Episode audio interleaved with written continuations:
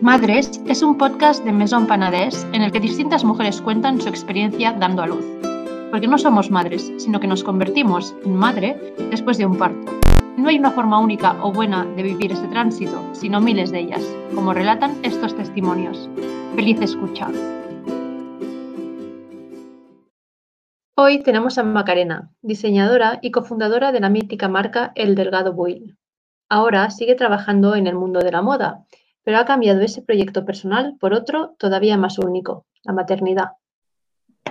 Eh, bueno, yo eh, me casé con 30 años y, no para mí quedarme embarazada en ese momento no era algo, vamos, es que no, entraba ni en mi cabeza, era una cosa como que veía como más a largo plazo, pero realmente tampoco tomábamos precauciones y entonces de repente me quedé embarazada.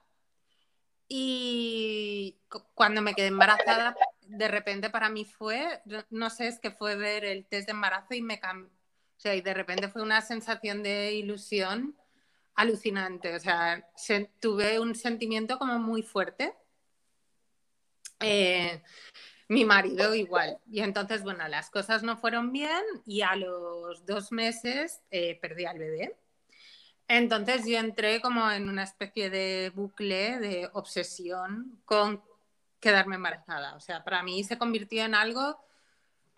Era, aparte yo creo que mm, justo coincidió con que cerramos el delgado en agosto y yo me quedé embarazada en enero. Entonces un poco como pasar de tener a un hijo a de repente recuperar otra vez una ilusión de como de otro proyecto como muy personal. Entonces, bueno, me tiré como, pues me quedé embarazada con 34, pues tres años y medio, cuatro, como intentando quedarme embarazada y finalmente eh, me quedé embarazada en septiembre de 2014 y tuve un embarazo maravilloso, sea, de verdad es que es, tengo amigas que, ahora por ejemplo tengo una amiga que está embarazada con 40 años, que, que también le ha costado un poco quedarse embarazada, y, y es compañera mía de trabajo, entonces eh, por los viajes y todo esto, pues hablamos mucho.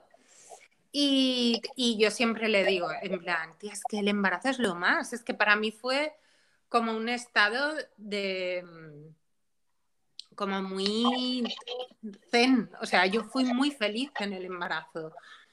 Me encontré, pues tuve días de estar como más revuelta y tal, pero en el fondo no vomité ni una sola vez en todo el embarazo, eh, todo me sentaba bien. Sí que es verdad que yo creo que eh, igual, yo, yo soy hipersensible, estaba mega llorona, estaba un poco intensa, ¿sabes? Pero yo no, era consciente. Creo que era mucho más consciente mi entorno que yo.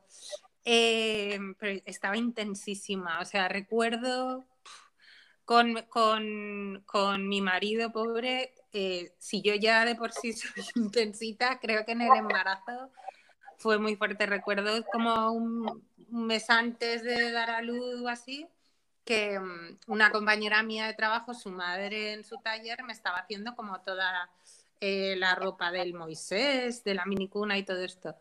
Y me acuerdo que no sé qué pasó, no, recuerdo bien qué pasó, pero que cuando llegamos a casa me puse a llorar como una loca, le dije que, que, que cómo iba a vivir, ah, cómo iba a crecer un niño en nuestra casa, no sé, muy dramático todo, sea, con unos picos de humor muy fuertes. Luego recuerdo mucho del embarazo que pasé mucho calor.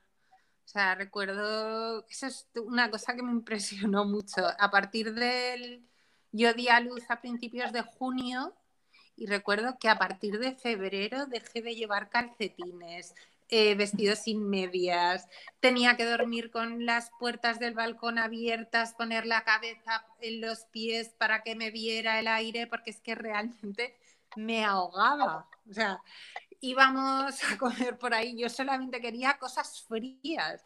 Era en plan, ¿qué quieres? Ensaladilla rusa, pero que esté helada. O sea, era necesidad, de verdad, de que todo estuviera muy frío porque sentía que mi temperatura corporal había subido muchísimo. Espera que viene mi hija, la tengo aquí. Mira, ¿quieres venir? ¿Quieres decir hola? Estoy hablando de ti, de cuando estabas en mi barriguita. Hola. ¿Qué tal? Mariana. Em, y, y bueno, y entonces, em, nada, tenía que dar a luz en teoría el 31 de mayo.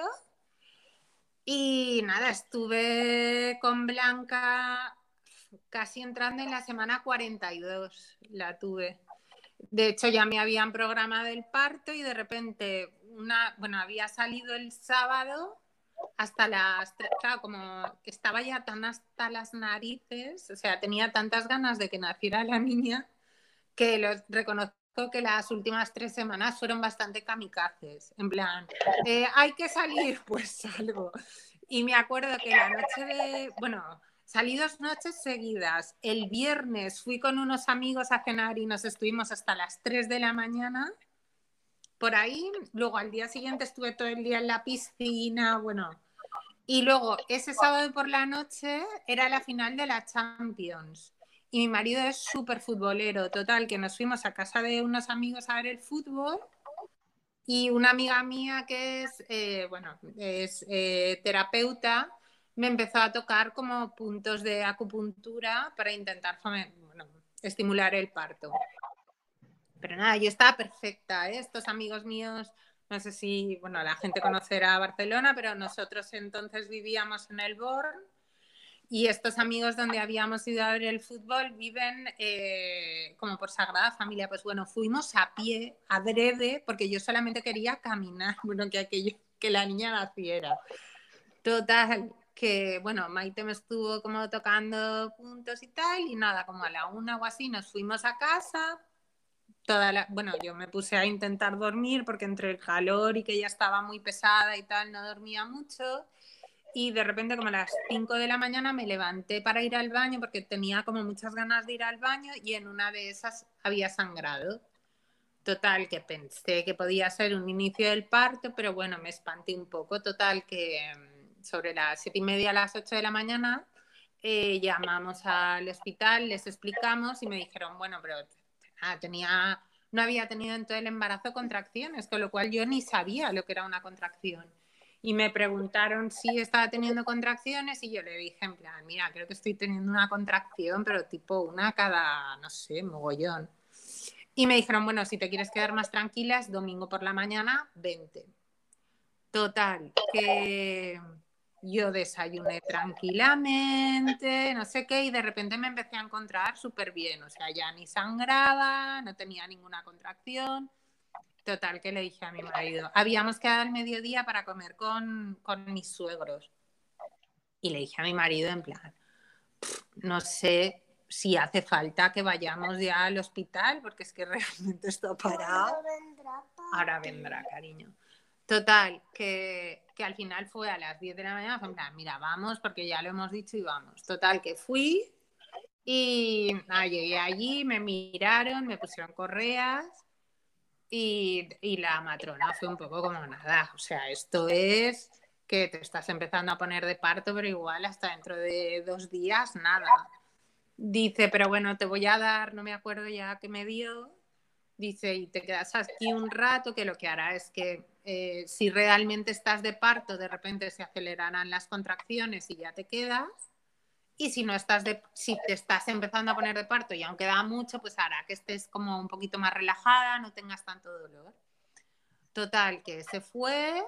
Nada, yo me puse, me quedé allí con el registro, con las correas, y cuando volvió miró el registro y me dice, nada, estás igual, no has tenido ni una contracción. Dice, voy a ver si has dilatado algo. Y de repente en 10 minutos había dilatado mogollón, tipo 4 o 5 centímetros, pero no tenía contracciones. Entonces me dijo, nada, te quedas eh, porque estás dilatando muy rápido y lo que vamos a hacer pues es eh, hacer que, que, bueno, acelerar las contracciones. Bueno, total, que en tres horas nació Blanca. O sea, entré en el paritorio tipo a las diez y media de la mañana y a la una y media tenía la niña en brazos. O sea, para mí el parto fue una broma. O sea, es que no me enteré, es que la epidural no me hizo efecto hasta el último momento, pero es que di tres empujones y tenía a la niña. O sea, es que me pusieron un punto. Recuerdo que, que me subieron a la habitación y por la tarde vino a verme una de mis mejores amigas, Dori, vino a verte la tía Dori. Y, y me decías que no me puedo creer que estés así de bien, porque si a verte estaba feliz pero o sea, feliz que me acuerdo que les decía, digo, es que yo podría hacer esto todos los días. he nacido para parir. O sea, para mí fue una experiencia cero traumática. Además, contracciones muy pocas, ¿no? Por lo que cuentas. A ver, pues sí, dentro del paritorio sí que tuve un momento así apurado, que me acuerdo que me cuando me pusieron la... Lo que más miedo me daba era la epidural. Reconozco que la epidural a mí me, me daba pánico y aparte como no dejaron que entrara Yusef, porque a mí mi, marido me daba mucha seguridad. Entonces el hecho de verme sola me daba un poco como de ansiedad y que me pincharan en la espalda, ¿sabes? Cosas de estas que, o sea, yo no, no, no, le tenía miedo al parto, pero en cambio le tenía mucho miedo a la epidural, no sé por qué. ¿Dices que no dejaron entrar en el momento de la epidural o en, el, momento, de la epidural? Luego estuvo todo el rato conmigo. ¿Y la epidural no te, no te planteaste en ningún momento no ponértela? ¿Querías ponértela a pesar de... de sufrir lo justo? No, no, no, no, no, no, que va. Yo lo tenía clarísimo, pero vamos, clarísimo, era en plan epidural, pero seguro. Eh, y luego resultado que la epidural me hizo efecto cuando tenía que empujar, o sea, al final. Y encima me pasó una cosa que es que a mí normalmente las anestesias me marean mucho. Entonces hubo un momento que cuando ya estaba a punto de empujar, pedí que me quería cambiar de lado porque es que me dolía muchísimo la cadera y al girarme me mareé, bueno, fue lo único raro, me vomité entera y al vomitarme de repente me hizo efecto la epidural, dejé de encontrarme mal, pero claro, la cochinada fue que entonces la doctora me dijo que tenía que empujar y no controlaba si estaba haciendo fuerza o no. Pero bueno, en tres empujones la niña ha nacido, con lo cual supongo que tampoco lo hice tan mal. Y, nada, la niña nació, bueno, enamorados de... te la pusieron encima. Sí, claro, nos pasó una cosa que como yo pensaba que no estaba de parto, no me llevé nada. Entonces ni la niña tenía ropa, ni yo tenía ropa, nada, estuvimos como gitanitas pues desde la una del mediodía hasta las nueve de la noche que mi marido fue a casa y cogió la bolsa, porque es que no teníamos nada. A ver, que realmente es que no hace falta nada. O sea, al niño le hace falta tú y a ti no te hace falta nada. O sea, otra cosa que me sorprendió mucho fue el sentimiento, o sea, yo pensaba, no sé si a ti te pasó también, pero yo pensaba que de repente te daban a tu hijo y era como momento de fuegos artificiales, ¿sabes? En plan, rollo como en las películas, ¿sabes? No, sé. Y de repente me di cuenta que no, que a mí me dieron a mi hija y el sentimiento que tuve fue, en un punto, fue muy animal. O sea, yo a mi hija no te puedo decir que yo la quería desde el primer momento. Yo sabía que la tenía que proteger. El sentimiento que tuve era de protección total, pero no era de fuegos artificiales. O sea, me emocioné, pero es que en un punto me pasó una cosa muy rara, que era como si me hubieran cortado un trozo de pierna y me lo hubieran dado. ¿Sabes? Era como si... No sé, fue muy marciano, fue como, pero si yo esto ya lo conozco, ¿sabes? Es que me la vi, me, me pasó una... Era en plan, se movía y reconocía perfectamente cómo se movía el bebé por cómo habían sido los movimientos en mi tripa. ¿Sabes? O sea, yo en cierto modo reconocí la gestualidad de mi hija es, es, un poco marciano esto que estoy diciendo. Pero sí, sí, yo tuve una sensación, o sea, como, como si tú de repente te estás viendo continuamente una mano y de repente te cortan una mano y te dicen que esta mano ahora es independiente, ya no es tuya. Y dices, vale, sí, ya no es mía, pero esta mano es mía. Tú me estás diciendo que no, pero en el fondo sí que lo es. Em, bueno, pues eh, ya para terminar, si te parece, eh, ¿Cómo escogisteis el nombre? Uy, uff, y te lo cuento. Es un poco, esta es otra. Eh, cuando yo me quedé, yo como te he explicado antes, eh, mi madre murió cuando yo tenía cuatro años de un accidente de coche. Entonces, eh, mm, a mí, bueno, mi padre hasta tope siempre conmigo, pero a mí me ha criado mi abuela paterna y mi tía y la hermana de mi padre, sobre todo, bueno, sobre todo mi abuela, pero muy de la mano con mi tía y mi padre. Han sido como mis tres pilares. Mi familia materna obviamente también, pero yo con seis o siete años me fui a vivir con mi abuela y, y, bueno, y siempre he estado como muy apegada a ella y la hermana de mi padre igual. Y bueno, la hermana de mi padre murió cuando yo tenía 18 años y mi abuela se murió cuando yo estaba en el sexto mes de embarazo. En el embarazo se murieron mis dos abuelas.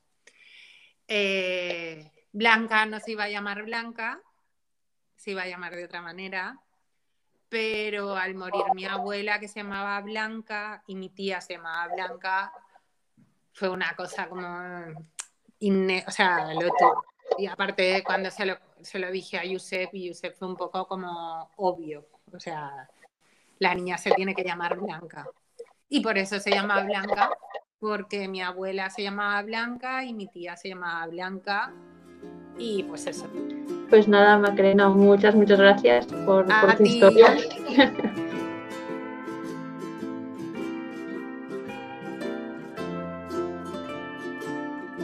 Muchas gracias por acompañarnos. Te esperamos en el siguiente episodio de Madres.